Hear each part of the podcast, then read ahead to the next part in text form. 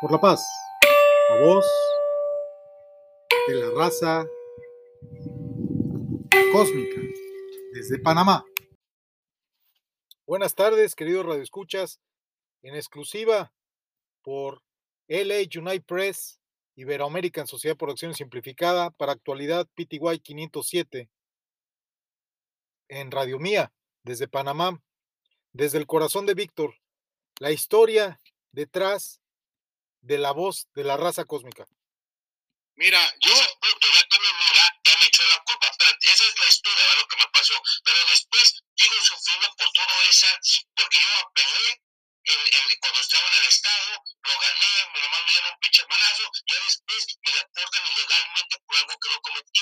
Cuando me deportan, no más mis derechos, el juez me dice, sí, tenemos, tú no tenías que haber sido deportado, pero estás enfrente de mí y me mandó a la verga. Pero todo eso es legal. Ya después, en la juez federal me dice, sí, este vato no tuvo nada que ver, necesitan que regresarle y él tiene sus derechos, de, de derechos de tu pases, ¿verdad? Sí, pero ya habías purgado, ya tenías cuánto tiempo. ¿A dónde fuiste? ¿A San, a San Quintín o a dónde estuviste? Estuve en, en, en California en, en, las prisiones más, más duras. ¿San Quintín o cuál? Proceso, ¿Qué prisión estuviste? Estuve en Calipatria, estuve en, en, en, en, en, en, en uh, estuve en Armor, estuve, estuve en pinche, Son prisiones federales. en, en, en Centinela, o sea, que las, pues, pinche cárceles cabronas, güey. Ok, antes de que tú ingresaras, escúchame esto, antes de que tú ingresaras, tú eras biker, ¿no? No, ¿Y tú? andaba tú eres biker, tú eres biker, pero tú tienes tatuajes, pero tú tienes tatuajes de la Mara o tienes tatuajes de biker? Nada. ¿Tú no tienes tatuajes? Y yo tengo tatuajes, pero eso no es arte, nada que ver con ellos. Pero no son tatuajes de la, de la pandilla de los bikers o de la pandilla de los MS? No, Ok, no, yo tengo tatuajes. Yo tengo tatuajes porque mi papá, mi abuelito, era revolucionario. La, foto de revolucionario. mira, no tengo problema con los tatuajes. Mi esposa tiene tatuajes. A mí me parece que los tatuajes son un código que se respeta en, en muchos lugares, pero desgraciadamente la policía en Estados Unidos, cuando te ven con tatuajes, te aplican la ley antiterrorismo, igual que lo está haciendo Bukele. Bukele cuando agarra a alguien tatuado que dice MS o MS13 va para adentro, güey. Les vale madres, ¿eh? Y los meten al tambo, tú lo sabes. Pinche Bukele tiene un centro antiterrorismo, ha metido 40 mil pandilleros sin proceso, güey. Los tiene presos por traer tatuajes. Son mamadas, güey, pero así es, lo está haciendo.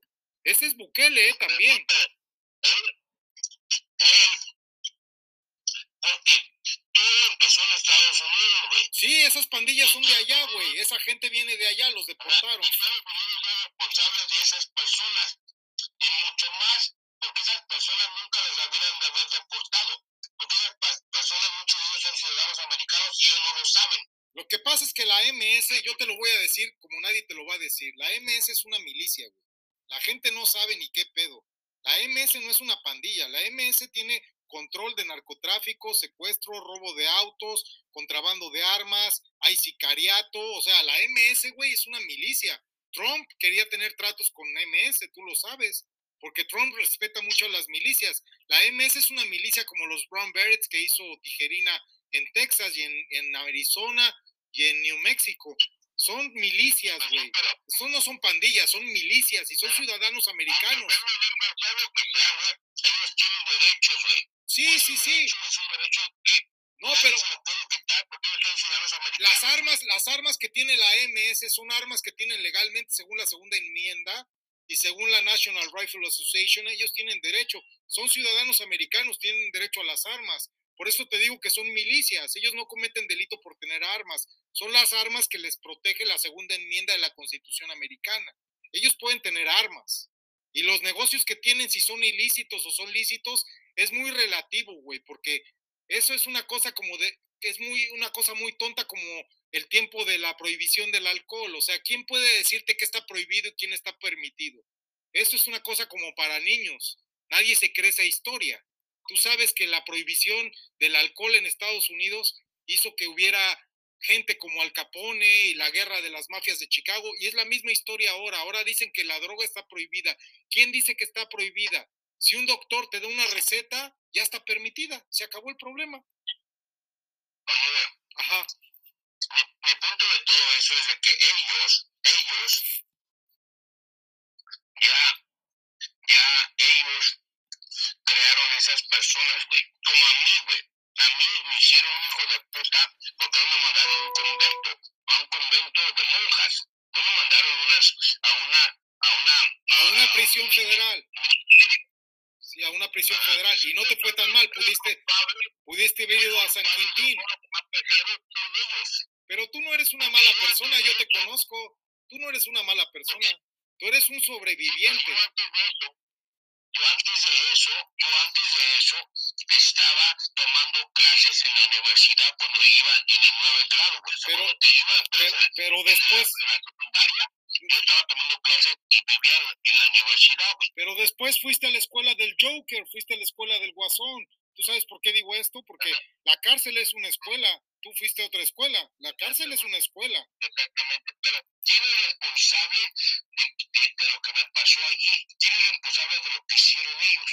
De lo que hicieron allí son ellos. El establishment. Ellos son responsables. El establishment. ¿Sí? Establishment. Se le, le guilty sea el... responsables porque, porque a todo el pueblo, a todo el pueblo les cobran dinero inmenso para rehabilitar a esas personas. Pero esas personas, a nadie rehabilita, a no, no hay ni programas en realidad para rehabilitarlos. ¿Qué es lo que hay? Nomás hay crear más problemas. Mira, yo te voy a decir lo que pasa. Lo, lo que pasa, lo que pasa... no que la gente se rehabilite, ellos ocupan que esas personas sigan ignorantes y sigan haciendo crímenes porque así es como ellos generan dinero, güey. Tú conoces una empresa de ropa interior de mujer que se llama Victoria's Secret, ¿no? Tú la conoces, ¿cierto? ¿Sabes dónde se fabrica la ropa interior Victoria's Secret? ¿Sabes dónde? En las cárceles, en las cárceles, en las prisiones federales de Estados Unidos. Es una burla. El dueño de Victoria's Secret es un judío, yo lo conozco. Yo he estado en la sinagoga ahí en Misión, en Misión, eh, Misión eh, Viejo, en California. He estado en la sinagoga con el dueño de Victoria's Secret. También conozco al dueño de la otra, de American Eagle. Con él he estado en Barcelona. Conozco gente que tiene empresas de ropa grandes, son judíos normalmente. Este judío le puso Victoria's Secret para burlarse, porque realmente tiene un secreto. El secreto es que toda la ropa de Victoria's Secret, su secreto es que la hacen las cárceles. Y la hace con personas esclavizadas, porque los presos en los Estados Unidos son esclavos. Yo lo sé, yo lo sé, son esclavos. Ahí los tienen trabajando, no los tienen jugando básquetbol o haciendo pesas. A la gente la ponen a trabajar gratis. Le dan, yo tengo mucho conocimiento de todo lo que hacen Pues, con los presos, porque yo estuve en la, yo estuve en todos esos pinches lugares y sé cómo ellos generan dinero y cómo abusan, abusan de los ciudadanos, porque ellos les cobran como si fuera un, un, un como si fuera un hotel de cinco estrellas, güey. mira, hay, ah, Lo único que hacen es abusar de los derechos de todos nosotros, güey. hay tres, cuatro negocios en el sistema penitenciario de los Estados Unidos. Yo lo he estudiado y tengo muchos testimonios y grabaciones de gente como tú que ha vivido y que me ha contado la verdad. Yo mismo estuve en San Quintín, conozco la historia y todo eso. ¿Por qué? Porque me interesa, porque es la esclavitud moderna. Esto no lo han hecho los Freemasons, ¿eh? ni el Club Bilderberg, ni lo ha hecho la gente que está en el poder en la cúpula. Estos son negocios de gente corrupta y hay tres o cuatro negocios. Primer negocio, todo esto se paga con fondos federales. Las prisiones las están privatizando. Allá hay un gran negocio, por eso quieren presos, porque los presos dejan mucho dinero. Segundo negocio, a esos presos muchas veces los ponen a trabajar y los explotan y es una esclavitud porque están ganando mucho dinero las empresas y los políticos corruptos con lo que esa gente trabaja dentro de las prisiones. Tercer negocio, todo, todo el negocio, deja terminar, deja terminar. Tercer negocio, toda la corrupción que hay adentro del sistema penitenciario de los Estados Unidos, con las mafias, las pandillas, las milicias, saquean a la gente, la extorsionan y ahí también hay raja para los políticos. Y cuarto negocio, que es otro buen negocio, estas personas que pasan por la cárcel son personas como tú que puede costar mucho que se rehabiliten y realmente tú no sabes que a ti realmente te están entrenando. Están entrenando para una guerra de baja intensidad, que es la guerra migratoria.